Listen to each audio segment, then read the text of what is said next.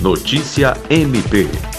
O Conselho Nacional do Ministério Público, CNMP, realizou nesta segunda-feira, 19, a reunião de abertura da correição ordinária em órgãos de controle disciplinar do Ministério Público do Estado do Acre.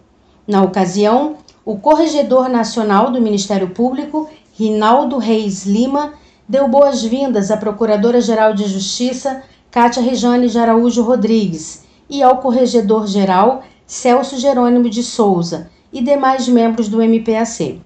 A instituição apresentou bom desempenho na correição, que foi criada para o Conselho Nacional do Ministério Público conhecer e verificar como está o andamento das questões e processos disciplinares dentro dos ministérios públicos. As correições ocorrem de forma presencial, mas esse ano está sendo feita de forma virtual.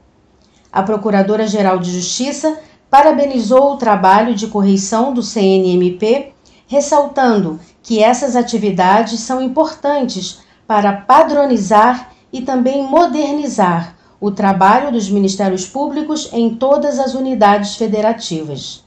Lucimar Gomes, para a Agência de Notícias do Ministério Público do Estado do Acre.